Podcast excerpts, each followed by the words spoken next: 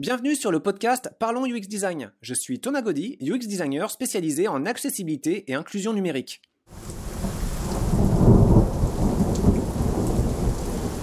Salut tout le monde pour ce centième épisode de podcast. Alors pour celui-ci, comme c'est le centième, on voudrait faire un épisode un petit peu particulier avec un concours. En fait, euh, vous savez, en UX design, un des principes fondamentaux, c'est de collecter des retours utilisateurs, de savoir un petit peu ce qui va bien, ce qui va moins bien. Et euh, pour ce concours qu'on vous propose, bah, on voudrait appliquer le même principe. En fait, euh, l'objet, c'est dites-nous votre épisode préféré parmi nos podcasts. Et puis expliquez-nous aussi pourquoi. Nous sélectionnerons les réponses les plus pertinentes, histoire d'écarter les spams, et puis nous tirerons ensuite au hasard une gagnante ou un gagnant. Alors pour jouer, c'est très simple. Hein. Envoyez-nous votre réponse avant la sortie du 101e podcast et avec une seule réponse par participant, histoire de calmer les bots générateurs de spam. La gagnante ou le gagnant recevra en récompense un livre portant sur le UX design, un livre de votre choix. Alors en limitant quand même la valeur à un plafond euh, raisonnable, euh, parce qu'on ne veut pas couler notre boîte pour vous trouver une édition unique plaquée or d'un ouvrage en UX design qui aurait été édité en l'an euh, moins 2000 par exemple. Pour participer, il suffit de nous écrire par mail à info@ludocielpourtous.org. Je répète, info ludociel pour tous, tout attaché, avec un S à ludociel.org. Et puis, vous pouvez également participer en répondant directement en commentaire sur le post LinkedIn. Donc ça vous donne deux possibilités pour participer. Et euh, ces fameux podcasts, bah euh, voilà, il y en a eu quand même un petit paquet. Alors on va revoir un petit peu la liste, on va pas en parler euh, de façon très détaillée pour chacun d'eux, mais ça permettra de revoir un petit peu avec vous les différentes thématiques qu'on a pu aborder. Bon, premier épisode et deuxième aussi, on parlait d'évaluation heuristique. Pour moi, en fait, dans la pratique de UX design, l'utilisation d'heuristique, c'est vraiment une méthodologie auquel je suis particulièrement attaché parce que bah, dans ma pratique professionnelle, autant les playtests et les retours d'informations sont vraiment essentiels, autant la plupart des partenaires avec qui j'ai pu travailler, en fait, n'ont pas la place, le temps, l'intérêt pour organiser des playtests. Et donc, euh, la plupart des mandats que j'ai pu réaliser, on me demandait, on me disait en gros, bah écoute, t'es bien gentil là avec tes histoires de collecte, de méthodologie, euh, de, retour utilisateur, mais euh, nous, il nous faut tout de suite des bonnes pratiques. On t'a embauché toi en tant qu'expert, et donc à toi en tant qu'expert de nous dire tout de suite la recette magique.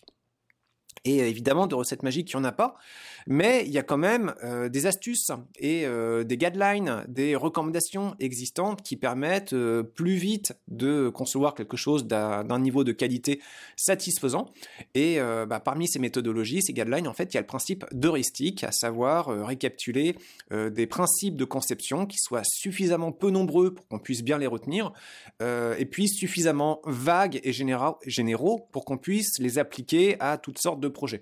Donc euh, les heuristiques, finalement, c'est ce qui m'a rendu le plus service pour le plus grand nombre de mandats, même si évidemment euh, il ne faut pas s'en tenir là. Alors j'aime bien comparer les heuristiques et les différentes méthodologies UX à une forme de, boîte de vitesse en fait.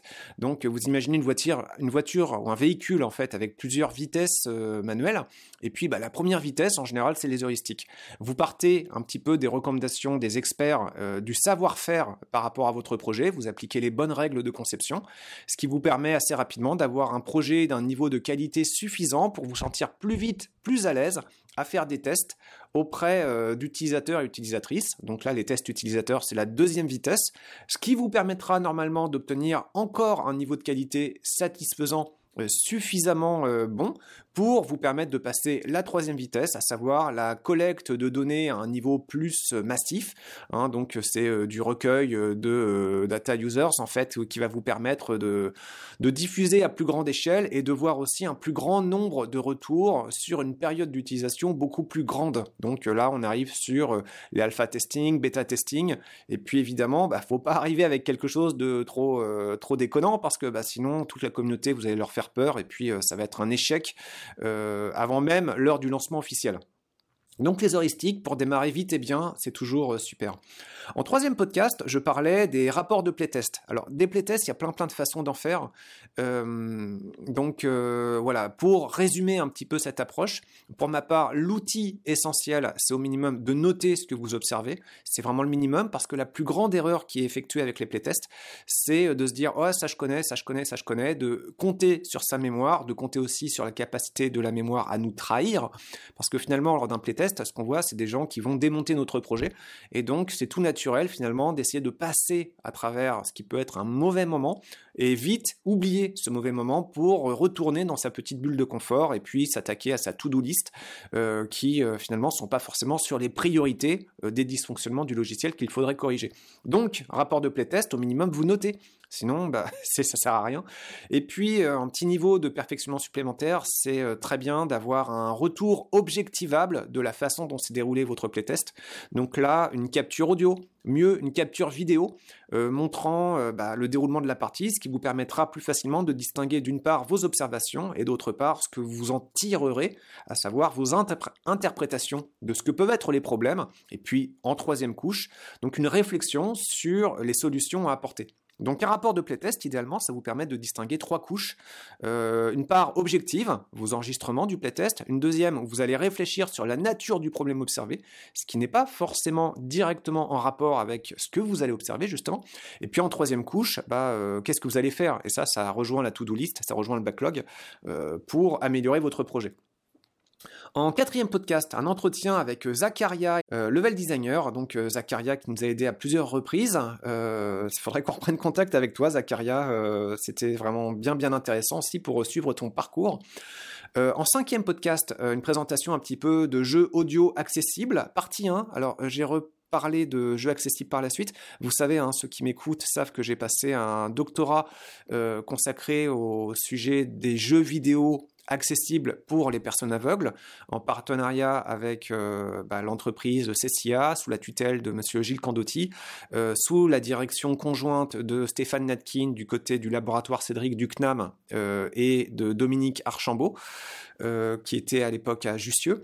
Et, euh, et bah voilà, donc ça permettait un petit peu de faire le tour et puis surtout de se rendre compte que il existe déjà beaucoup de choses dans le domaine des jeux accessibles et que bah, au moment où je faisais mon doctorat, bah, je n'étais pas du tout un pionnier en fait. Hein. Il y avait plein, plein de trucs à découvrir et ça continue à fourmiller. Il y a plein de choses passionnantes dans, dans ce domaine-là.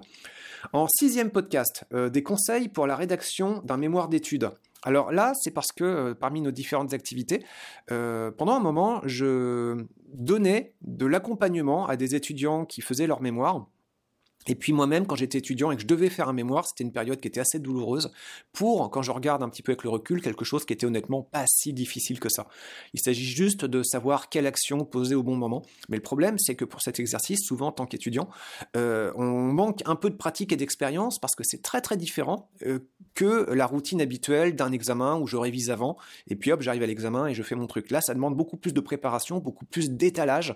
Et puis, euh, bah, ces différentes tâches, faut quand même un petit peu de méthode et un petit peu de rigueur. Euh, typiquement, s'y mettre au dernier moment, c'est une source de stress. Et, euh, et puis parfois, il y a des blocages. Mais finalement, c'est des blocages qui sont tous assez faciles à, euh, lever. Donc, bah, il y avait l'idée de faire un podcast pour essayer de, de mutualiser ces recommandations pour bah, vous aider à vous sentir mieux par rapport à ce genre d'exercice. Septième podcast, enseignement et discrimination positive. Euh, bah là, finalement, avec ce septième podcast, c'était euh, le partage d'un projet sur lequel on travaille toujours actuellement, à savoir euh, Classe Odyssée. Donc, la considération que bah, dans une classe, il y a, tout le monde n'est pas égaux.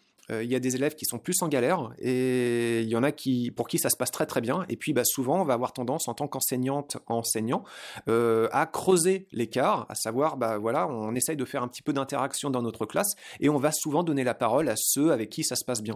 Et puis ceux avec qui ça se passe moins bien, bah, on va tendance à avoir, je dis tendance, hein, euh, on va avoir tendance à les oublier. Et puis même si parmi les gens en difficulté, on leur donne quand même la parole, il y a quand même dans le lot des gens qu'on voit moins, qui sont plus discrets et qu'on va avoir tendance à négliger. Donc, euh, Classe Odyssée, sur lequel on travaille, bah, euh, c'est un outil pour essayer de corriger ça. Euh, on cherche d'autres partenaires pour le développer. Et puis, bah, si vous voulez en savoir un peu plus sur cette base de réflexion, le septième podcast, voilà.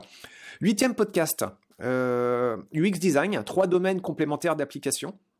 Bon, je vais passer un peu vite sur celui-ci, sinon on n'aura pas le temps. Donc, 9e, 10e, 11e et 12e, je parlais des théories psychologiques. Alors attention, ce domaine-là, ça peut être très vaste, ça peut partir dans plein de directions. Donc, je fais surtout une revue des théories que j'ai pu apprendre moi en tant qu'étudiant. Il faudrait encore que je me remette euh, régulièrement à jour. Donc, euh, par théorie psychologique, je parlais essentiellement de théories en psychologie cognitive, en parlant euh, bah, de différentes approches, sans trop rentrer dans le détail, sinon je vais exploser le podcast. Juste terminer par euh, ma théorie favorite. En fait, j'aime beaucoup l'énaction, même si je suis loin d'en faire le tour et de tout comprendre dans cette théorie, mais ce principe qui veut que finalement un processus d'apprentissage n'est pleinement efficace que s'il repose sur une forme d'interaction. Et donc, ce qui permet de se raccrocher avec énormément de thématiques dans le jeu vidéo. Et donc, euh, voilà. Euh, ensuite, 13e et 14e podcast, on parlait de boutons. Donc bah, finalement, le bouton, c'est un petit peu la base de pas mal d'interfaces. Et puis souvent, il y a un défaut, on pense qu'un bouton a deux états, à savoir on-off, comme un interrupteur. Mais en fait, on peut en avoir beaucoup, beaucoup, beaucoup plus. Et quand une interface qui communique de façon satisfaisante à ses utilisateurs et utilisatrices, bah, euh, il y a l'état invisible. Tu présentes pas un bouton qui sert à rien. Euh, tu présentes un bouton avec euh, une incitation à l'utiliser dans le cadre d'un processus d'apprentissage. Tu le présentes grisé s'il n'est pas temps d'utiliser le bouton, mais qu'il faut quand même le considérer. tu peux présenter des effets de transition.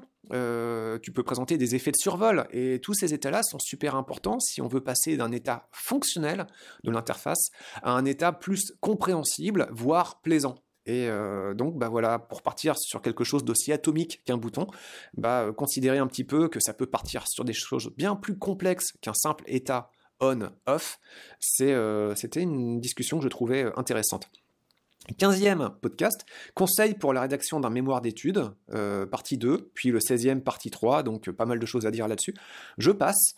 17e podcast, s'inspirer de l'art numérique. Alors ça, c'est quelque chose que j'aime beaucoup en fait, parce que dans les projets de jeux vidéo en particulier, on part souvent, euh, c'est classique hein, pour toutes sortes de projets, sur des projets euh, trop grands, trop complexes, et, euh, et puis ben, on se noie dedans. C'est le cas de pratiquement tous les groupes étudiants. Donc nous, on est toujours, les collègues et moi, à dire attention, essayez de faire plus simple, plus simple, plus simple, et puis il y a une tendance à faire plus compliqué, plus compliqué sans cesse.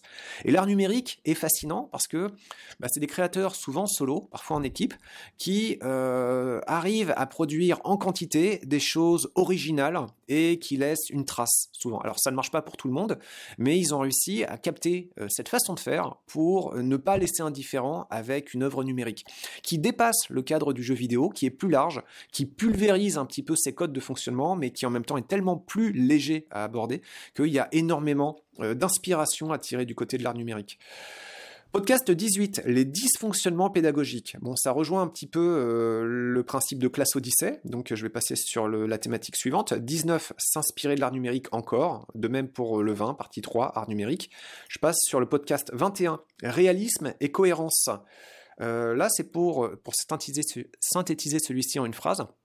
Un autre piège dans le domaine du jeu vidéo, c'est que euh, bah, on a tendance à vouloir mimer le réalisme, à vouloir faire euh, bah, comme, comme dans la vie réelle. Et puis bah, c'est un piège sans fin, parce que bah, euh, chaque effort euh, créera des attentes pour créer encore plus de réalisme sur d'autres aspects, et puis on se noie là-dedans.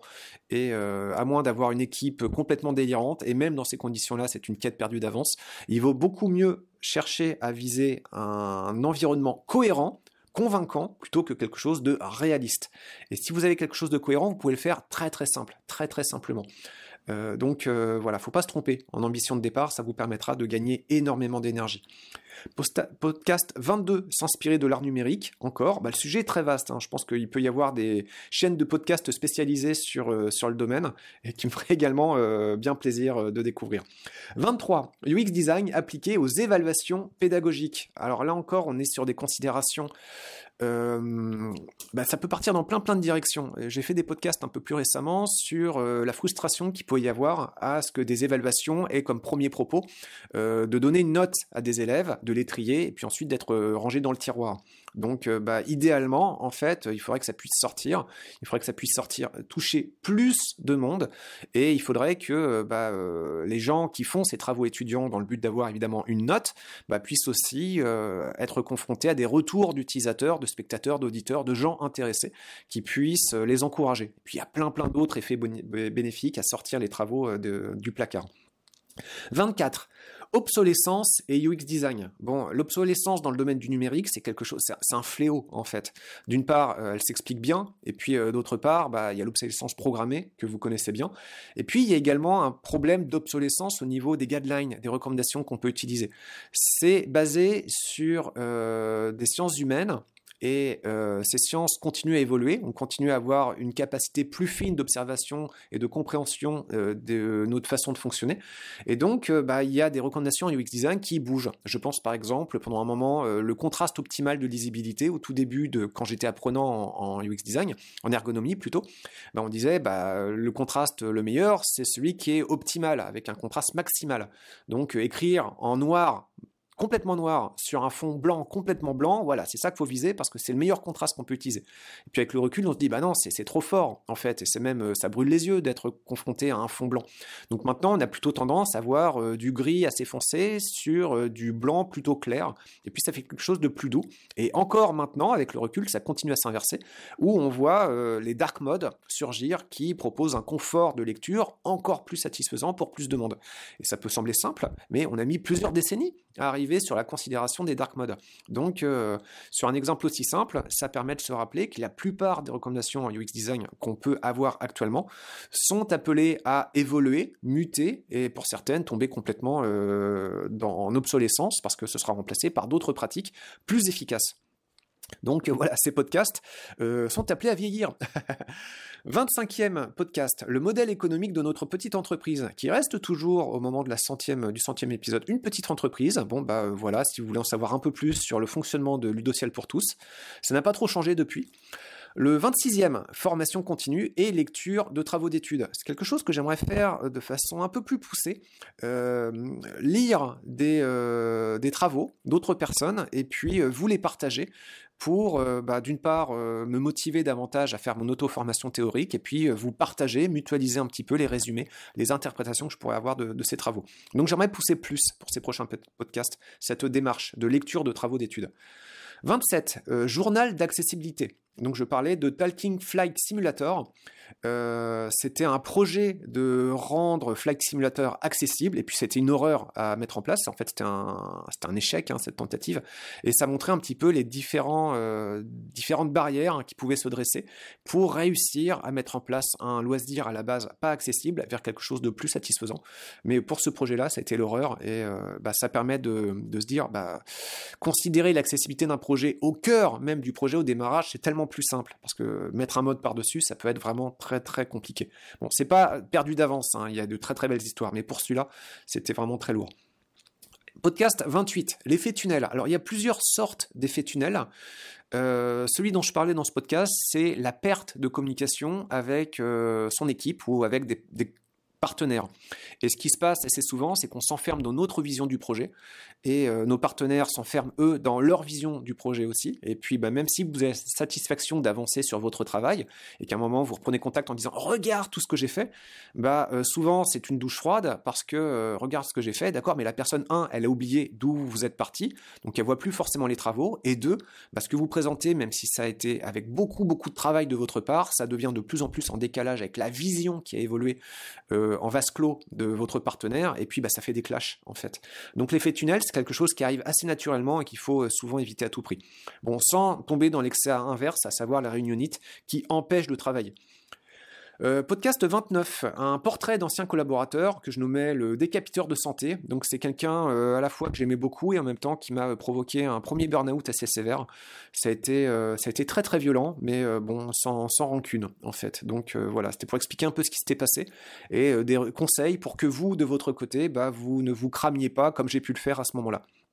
Podcast 30, je parlais de jeux vidéo, je parlais de No Man's Sky. Je l'ai pas fait beaucoup, ça, de parler de UX design et d'expérience de jeux vidéo. C'est quelque chose que je fais plus sur euh, notre chaîne YouTube, avec une vidéo tous les 15 jours, sur un format beaucoup plus court, donc un peu plus superficiel. Je l'avais refait par la suite sur euh, Breath of the Wild. Je devrais peut-être le refaire plus souvent, si vous êtes intéressé par euh, ce genre d'épisode. Bah voilà, hein, le concours vous permettra d'exprimer une préférence. Podcast 31, c'était la suite, No Man's Sky partie 2. Podcast 32 et 33, je parlais de désorganisation institutionnelle.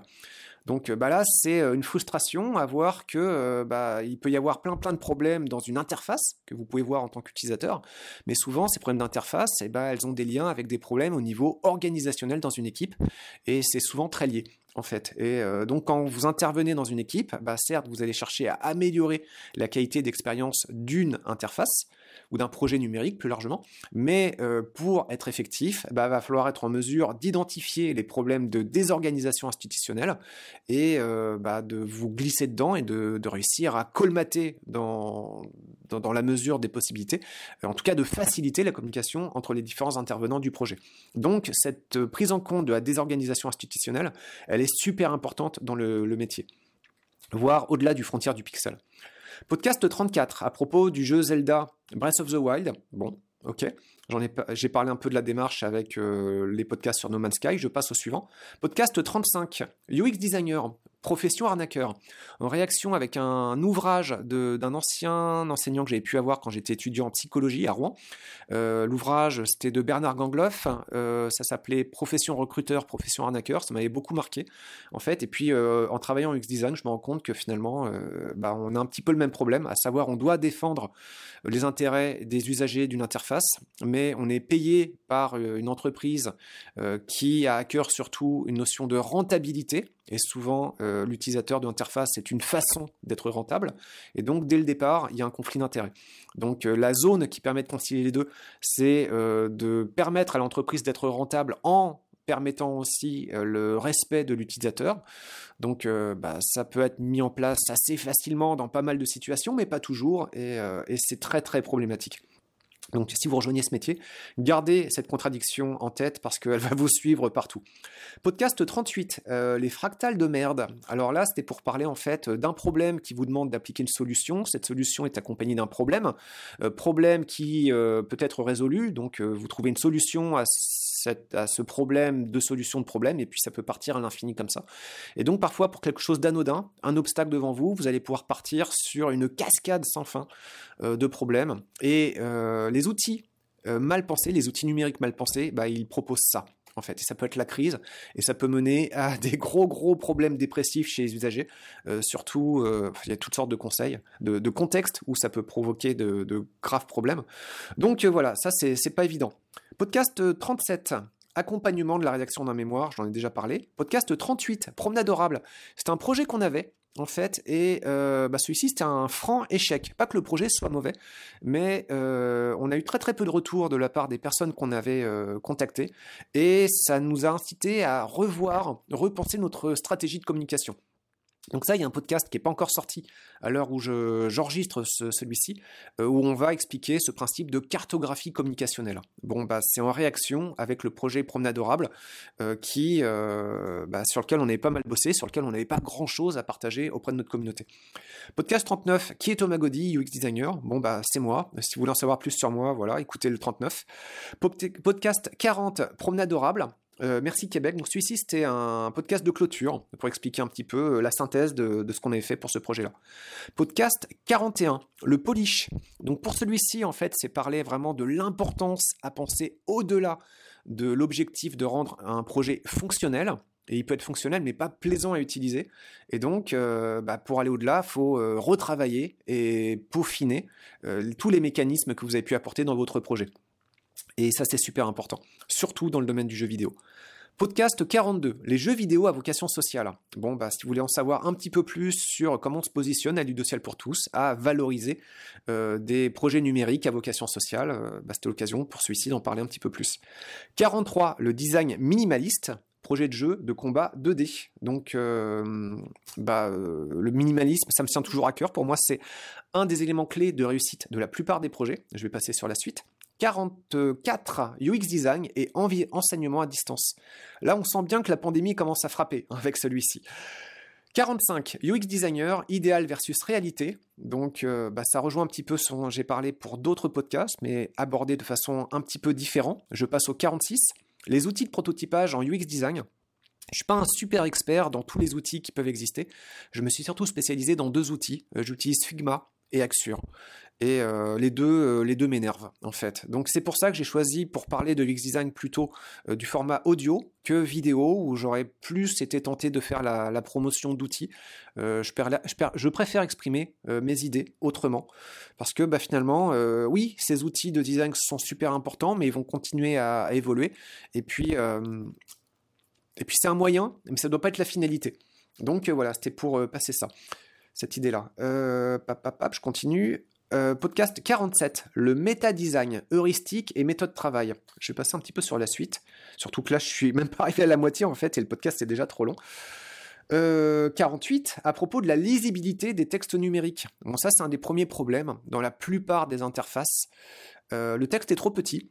Le texte est illisible, même sans forcément parler du texte, en fait, les messages apportés par les interfaces ne sont pas compréhensibles. Et si vous voulez améliorer la qualité de vos, de vos interfaces, bah, commencez par travailler cet aspect-là. Est-ce que vos interfaces sont lisibles, compréhensibles? Est-ce que le texte est assez grand? Et euh, cette idée, je la poursuis dans le podcast 49 à propos de la taille des textes numériques en expliquant que beaucoup d'usagers peuvent être des personnes vieillissantes avec une vision qui décline, alors qu'on a des interfaces conçues par de jeunes développeurs qui ont une vision euh, très très bonne en général, même s'ils peuvent porter des lunettes, la correction est très bonne. Et donc de cette contradiction, bah, euh, il y a plein plein de problèmes qui jaillissent. Et euh, bah voilà, c'est quoi la taille optimale des textes numériques? Et je vous renvoie à un article de référence qui me semble vraiment très très bien, qui s'appelle Make It Big, euh, et qui conseille, il me semble, de faire un texte de 24 points. Donc 24 points, 22 points. Il euh, faudrait que je révise en fait. 22 points, et c'est grand, c'est très très grand en fait. Mais voilà, ça permet de servir plus de monde. Podcast 50. Euh, Est-il trop tard pour se lancer comme UX designer? La réponse courte, non, mais c'est compliqué. Donc euh, soignez votre portfolio. Podcast 51. Ma vision de l'enseignement UX design. Euh, voilà, donc ça j'en ai déjà parlé un petit peu dans mon récap d'autres podcasts. Je passe au suivant. podcast 52, l'imposteur professionnel, portrait de collaborateur. Bon bah là, ça m'avait fait du bien aussi de parler de quelqu'un qui m'avait fait beaucoup souffrir quand j'étais entre ses griffes. Et puis avec le recul, bah, je me rends compte que j'avais aussi beaucoup euh, appris. Mais euh, voilà, il y a quand même une bonne part de douleur. Donc euh, voilà, le, pardon est pas très très loin, mais mais ouais, c'était rude. Je j'aimerais pas retomber à nouveau entre les griffes d'une personne pareille. Bon, 53, un an de podcast, le bilan. On n'est pas loin de deux ans, mais là on fête les 100 ans. 54, parlons de burn-out. Alors là, ce serait tellement bien d'en reparler. Je veux dire, le burn-out dans la culture numérique, c'est presque un classique et c'est presque valorisé maintenant d'en faire un, alors que c'est tellement affreux. Donc euh, voilà, moi pour ma part j'en ai eu plusieurs et puis je croise plein de collaborateurs aussi qui, euh, qui s'en tapent euh, régulièrement. Alors on s'en fait pas à la chaîne non plus parce que c'est très demandant, c'est de plus en plus lourd. Mais euh, voilà, c'est certainement un sujet qu'on va réaborder. Je suis pas à l'abri d'en faire un, autre. même la façon, le contexte où je vous parle, je, frôle d'un peu trop proche euh, la fatigue, euh, l'épuisement est un peu derrière. 55. Test d'utilisabilité, des recommandations. Bon, j'avais déjà fait un podcast sur les tests utilisateurs. Je passe sur le suivant. 56. Paradoxe du UX design appliqué aux jeux vidéo. Alors, celui-là, je sais plus exactement ce que j'avais dit dans celui-là. Donc, c'est pareil, je passe au suivant. 57. Comment t'appelles-tu? Alors pour celui-là, euh, bah, c'était sur des problèmes liés au nom en fait, les formulaires qui demandent de rentrer son nom, bah, il y a plein de problèmes, euh, parce que pour rappeler, bah, il peut y avoir des personnes euh, qui n'en ont pas de nom. Ouais, ouais, ça existe, tout le monde n'a pas de nom. Et puis, il y a même des personnes qui peuvent avoir un nom avec juste une seule lettre. Donc, si vous mettez une contrainte dans votre formulaire, deux lettres pour que le champ soit rempli, bah, c'est pas bon. Et puis, euh, séparer euh, un formulaire en nom, prénom, c'est une façon de fonctionner euh, occidentale, et encore même là, ça pourrait être discuté, mais ça n'a pas vraiment de valeur dans beaucoup, beaucoup d'autres nations et cultures. Donc voilà, il y a plein, plein de problèmes de conception de formulaire par rapport à la façon de demander cette question. Comment t'appelles-tu? Podcast 58, double expertise en UX design. Euh, donc, euh, bah, une double expertise. Vous pouvez être euh, UX designer expert, très bien, mais pour être encore plus efficace, il bah, faut être aussi expert dans le domaine dans lequel on vous demande d'intervenir. Et bah, ça, c'est encore mieux. Le problème, c'est que c'est très difficile d'obtenir les deux expertises parce qu'en général, c'est des domaines qui n'ont absolument rien à voir. Donc, c'est pour parler un petit peu de, de cette difficulté de concilier des champs d'expertise qui souvent sont très éloignés les uns des autres. 59. Outils de prototypage UX. Bon, bah là, je parle de Figma. 60. Impact IRL des jeux vidéo. Vaste sujet. Euh, c'est pas évident du tout d'aborder ça, donc j'en reparlerai très probablement une prochaine fois. Podcast 61, sentiment d'incompétence et principe de fuite. Alors celui-ci, je l'avais fait à un moment où euh, je commençais à être pas mal frappé d'un sentiment d'incompétence. Euh, ça peut sembler curieux peut-être pour certains d'entre vous, mais euh, c'est tellement vaste le UX design que parfois on peut sortir un peu de sa zone de confort, et puis bah, là c'était un peu le cas. Et, puis je me suis rendu compte aussi auprès de collaborateurs que j'étais loin d'être le seul de rencontrer ce genre de, de sentiment d'incompétence. Et donc c'était un petit peu une façon d'en parler et de parler de, de ligne de conduite, de feuille de route pour réussir à sortir de ce sentiment. C'est naturel de le ressentir, mais c'est pas bon de rester enfermé là-dedans trop longtemps, sans rien faire. Podcast 62, l'attitude professionnelle en UX design. c'est un peu lié, hein. il y avait une espèce de mood à ce moment-là où euh, je me posais un peu en question et puis je partageais un peu mes, mon ressenti et puis ce que je pouvais mettre en place à mon niveau. 63, euh, je parlais à nouveau de jeux accessibles. 64, principe de Peter. Alors le principe de Peter, c'est un peu en rapport avec le sentiment d'incompétence, ou plutôt l'incompétence, mais euh, c'est pas un sentiment d'incompétence, c'est plus être arrivé à un moment où on devient compétent. Mais c'est pas tout à fait la même chose. Le sentiment d'incompétence, vous pouvez être très compétent dans vos domaines, mais vous sentir incompétent. Le principe de Peter, c'est l'inverse. Vous pouvez arriver à un stade où vous êtes incompétent, mais vous sentir tout à fait légitime pour le poste. Voilà. 65, test UX et méthodologie agile, euh, c'est très lié en fait. Ça va pas toujours ensemble, mais euh, de plus en plus, hein, dans la plupart des, projets numériques, on est en méthodologie agile. 66, je parle du job de rédacteur UX, une spécialisation particulière. Et si vous, êtes dans une configuration de taille d'équipe importante, bah, ça peut être très utile d'avoir ce genre d'expert ou d'experte, et j'explique pourquoi. 67, UX design et bataille culturelle. Alors, euh, bah, c'est pour dire que les médias, le UX design n'est jamais neutre. Et donc, par votre travail et de façon plus générale par le, la globalité du travail de votre équipe, vous exprimez euh, une idée. Euh, ces idées peuvent être empreintes euh, d'orientation culturelle, politique, voilà. Et puis donc vous prenez forcément part à une forme de bataille culturelle dans votre métier, la façon d'exercer votre métier. Et donc c'était une façon d'expliquer un petit peu plus ce que je pensais de ce genre de positionnement. 68. L'ordinateur est fatal. Donc là, c'est une maxime, une sentence de Benjamin Bayard que j'avais entendu sur un Thinkerview. Euh, donc il y avait trois principes qu'il expliquait. Là, je revenais sur le premier, l'ordinateur est fatal, dans le sens où, euh, bah, pour plein de gens, euh, les formulaires qui sont forcément mal conçus d'une façon ou d'une autre sont bloquants pour plein de gens et, c'est le bordel, en fait. Et ça crée énormément de soucis. Donc j'expliquais un peu plus en détail ces problèmes. Et du coup, l'importance d'autant plus grande qu'on peut avoir, nous, en tant que UX designer. Et puis parfois aussi, ça peut renvoyer au sentiment d'impuissance parce qu'on peut voir euh, des problèmes et puis malheureusement, on n'est pas forcément dans une position où on peut les corriger. Ça peut être assez lourd pour le moral. 70, 71, 72 et 73, je parle de psychologie sociale. Euh, j'avais fait toute une série où je parlais de psychologie cognitive avant, donc là, psychologie sociale, c'est un autre champ, mais qui est aussi très important dans le domaine du UX design. 74, je parle de VR et de formation de sécurité avec un entretien de Ludovic Dominguez. Euh, et c'était passionnant ce qu'il raconte, donc euh, je vous invite à écouter ce podcast. 75, je parle des dark patterns. Donc les dark patterns, pour expliquer ce que c'est, c'est euh, des mécanismes de design appliqués dans un contexte et une intentionnalité où on sert en premier lieu les intérêts de l'entreprise, les intérêts de rentabilité, au détriment des intérêts de l'utilisateur ou de l'utilisatrice. Donc c'est euh, du design qui ne sert pas l'utilisateur, au contraire, ça le dessert.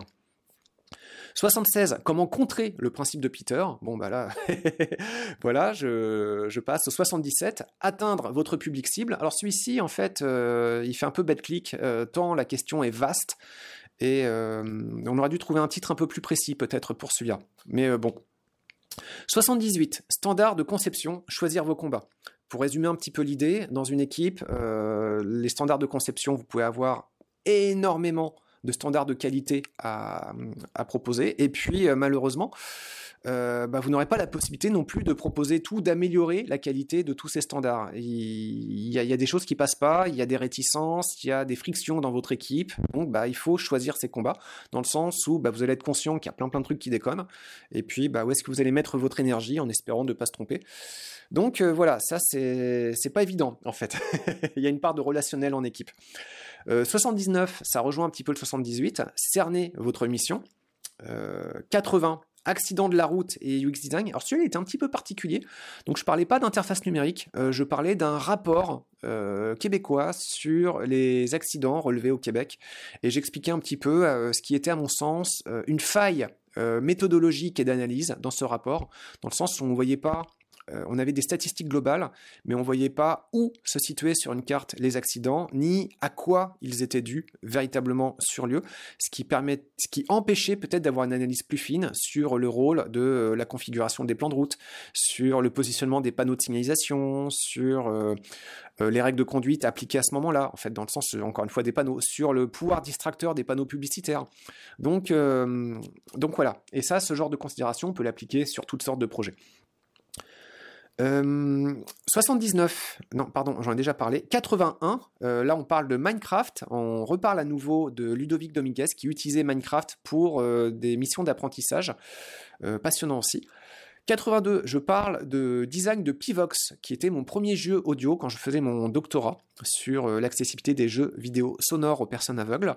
Je continue cette série avec euh, d'autres euh, créations de jeux audio, avec euh, notamment des entretiens avec Michael. donc deux podcasts pour celui-ci. pour des jeux audio. On parlait d'un deck building, en fait, à ce moment-là. 85, propriété intellectuelle et UX design. Parce qu'à ce moment-là, je voyais pas mal de personnes partir dans de la conception d'outils numériques, mais avec une petite tentation à détourner euh, des assets dont on n'a pas la propriété. Et donc, euh, bah, ça permet de faire un peu le point. C'était une façon de mutualiser un petit peu des recommandations que je pouvais faire à ce moment-là aux uns et aux autres. 86, valorisation des travaux d'études. J'en ai parlé un petit peu euh, dans d'autres podcasts. 87, 88 et 89, entretien avec Aram Tab, euh, qui est game Et euh, donc, on parle un petit peu de son ressenti du métier. Tab, c'était un ancien étudiant que j'avais rencontré à Lissart, mais qui depuis enchaîne pas mal de missions et qui maintenant commence à avoir de la bouteille en, game design dans toutes sortes d'environnements. 90, protocole UX et collecte d'informations. Donc là, on parle plus d'heuristique, hein, on parle vraiment de processus de collecte d'informations à petite ou grande échelle. 91, activité vidéoludique accessible. Donc là, on discute avec Titouan Mergem. Oh mince, Titouan, c'est avec lui qu'il y avait un projet de, de, jeu vidéo, en fait. Michael, on parlait d'autre chose, en fait. On parlait d'un autre projet de, jeu audio. Désolé pour la petite confusion, en fait. Et euh, dans tous les cas, il s'agit d'activités vidéoludiques accessibles hein, dans, les deux. 93, favoriser la participation en classe. Donc là, euh, je parle de reprendre le projet Classe Odyssée. 94, on parle d'accessibilité à la VR, à la réalité virtuelle. Attention, je ne parle pas des principes d'accessibilité de la VR, une fois qu'on est dedans, mais vraiment comment est-ce qu'on peut accéder à la VR dans le grand public en parlant euh, de mes galères avec l'Oculus Quest 2 et comme je trouve que c'est super mal foutu en fait. Voilà. Euh, et puis je vais m'arrêter avec le 95e, j'ai laissé sous silence les cinq autres parce que bah, y a un petit délai, on ne sait pas encore entre le moment de l'enregistrement de ce podcast et ceux qu'on va publier, ceux qu'on va mettre en place. Donc 95e, UX design et interaction sociale, où je faisais euh, l'analogie entre euh, le principe de conception d'interface et euh, des expériences relationnelles qu'on peut avoir avec d'une part euh, une très jeune enfant et d'autre part un adulte diplômé mais parfois un peu contraint par des convenances communicationnelles et à me dire que bah, on devrait plus s'inspirer des pratiques de communication avec des très jeunes plutôt qu'avec des adultes parce que les adultes bah, de plein de façons différentes bah, ça marche pas forcément bien en fait. C'est et on doit suppléer ça par un bagage culturel qui est beaucoup plus fort. Bon, voilà. Donc podcast un peu long, mais c'est le centième. Donc euh, avec un jeu concours, euh, expliquez-nous un petit peu votre préférence de type de podcast ou votre épisode préféré. Expliquez-nous pourquoi. Et puis on fera un petit tirage au sort derrière et on annoncera euh, le gagnant ou la gagnante et le livre que qu'on aura expédié. Merci beaucoup pour votre écoute et bah, la prochaine pour le 101e. Salut.